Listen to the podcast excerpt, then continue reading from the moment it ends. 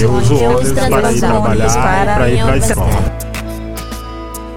Cerca de 59 milhões 420 mil 716 pessoas utilizaram pelo menos uma das 16 linhas de ônibus da Grande Aracaju em 2019. Antônio de Almeida, além de ser usuário do transporte coletivo da Grande Aracaju, é um dos 3.500 trabalhadores direto do setor. Seu Almeida, como é conhecido, trabalha no Terminal Campus, localizado no bairro Rosa Elze, em São Cristóvão. Na tarefa diária de servir ao transporte, acompanhando o vai e vem de centenas de passageiros, ele fala da importância do transporte público. Hoje a coisa está difícil e o transporte público seria o ideal, principalmente para nós, para nossa nossa classe estudantil. Nem todos têm um carro em casa, nem dinheiro suficiente para se abastecer um carro o transporte público seria o ideal.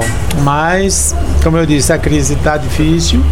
Eu acho que se tivesse uma facilidade mais para os empresários comprar transportes novos, ônibus novos, para facilitar um pouco mais nossa ida e vinda, né? Assim como o seu Almeida, cerca de 222 mil passageiros utilizam o transporte coletivo todos os dias é uma parte significativa da população das cidades que compõem a Grande Aracaju. Mesmo que pelas vias ainda não predomine o transporte coletivo, os 570 ônibus que circulam na região ocupam apenas 30% do espaço e transportam mais de 70% das pessoas. Ainda assim, de acordo com os dados da Associação Nacional das Empresas de Transporte Urbano, NTU, a capital sergipana é a sétima entre as dez cidades brasileiras que mais priorizam o transporte público por ônibus.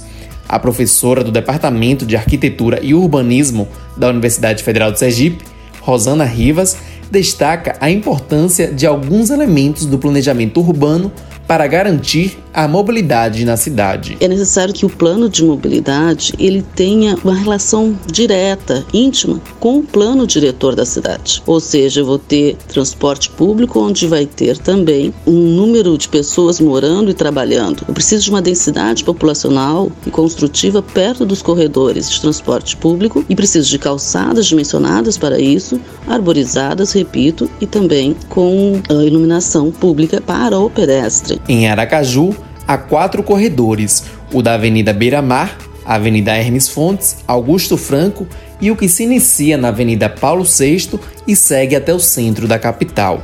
O coordenador da Superintendência Municipal de Transporte e Trânsito, Diego Carvalho, destaca a reforma do corredor da Avenida Hermes Fontes para a melhoria da mobilidade. Esse corredor que é um dos corredores mais movimentados da cidade e um corredor que será totalmente modificado. Nós teremos os ônibus trafegando na faixa da esquerda, mas que o desembarque será normalmente pela porta direita, não terá complexidade no desembarque. A maioria da, dos pontos de embarque e desembarque do usuário do transporte público eles serão feitos com segurança nos cruzamentos semafóricos. Alguns pontos por conta da demanda não podemos nem eliminar e nem puxar para frente, mas para trás eles ficaram nos seus locais, mas estaremos implantando faixas elevadas, já que isso aí atende totalmente à acessibilidade e também traz segurança ao pedestre com a redução de velocidade dos veículos. Se por um lado os corredores podem dar mais fluidez ao trânsito, por outro, a tecnologia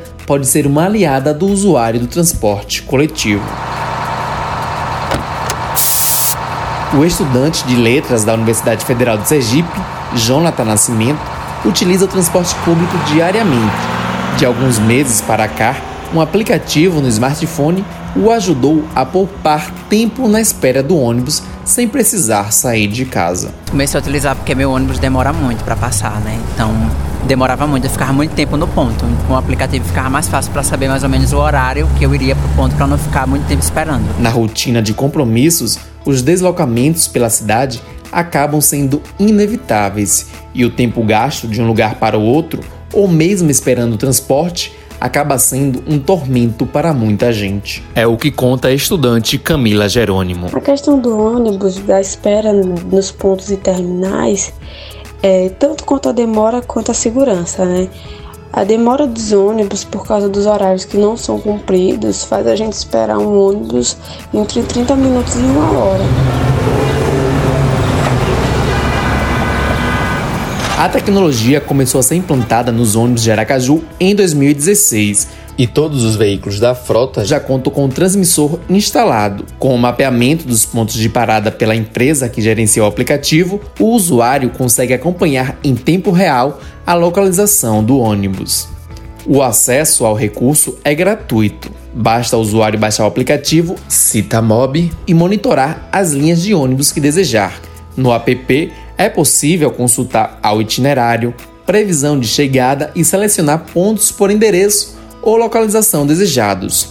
De acordo com o Sindicato das Empresas de Transporte de Passageiros do município de Aracaju, CETRANSP, cerca de 6 milhões de reais foram investidos em tecnologia para melhorar a mobilidade.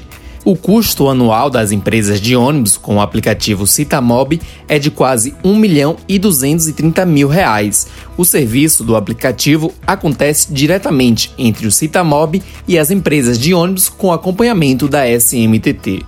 Para a superintendente do CETRANSP, Raíssa Cruz, a tecnologia facilita o deslocamento das pessoas de forma coletiva. A tecnologia é, ajuda o desenvolvimento do serviço do transporte público coletivo, gerando previsibilidade, segurança e agilidade. Com o sistema do GPS, por exemplo, o setor de monitoramento acompanha o itinerário do ônibus e assim pode atuar quanto à análise dos tráficos diante dos engarrafamentos e prestar assistência diante de ocorrências durante o percurso.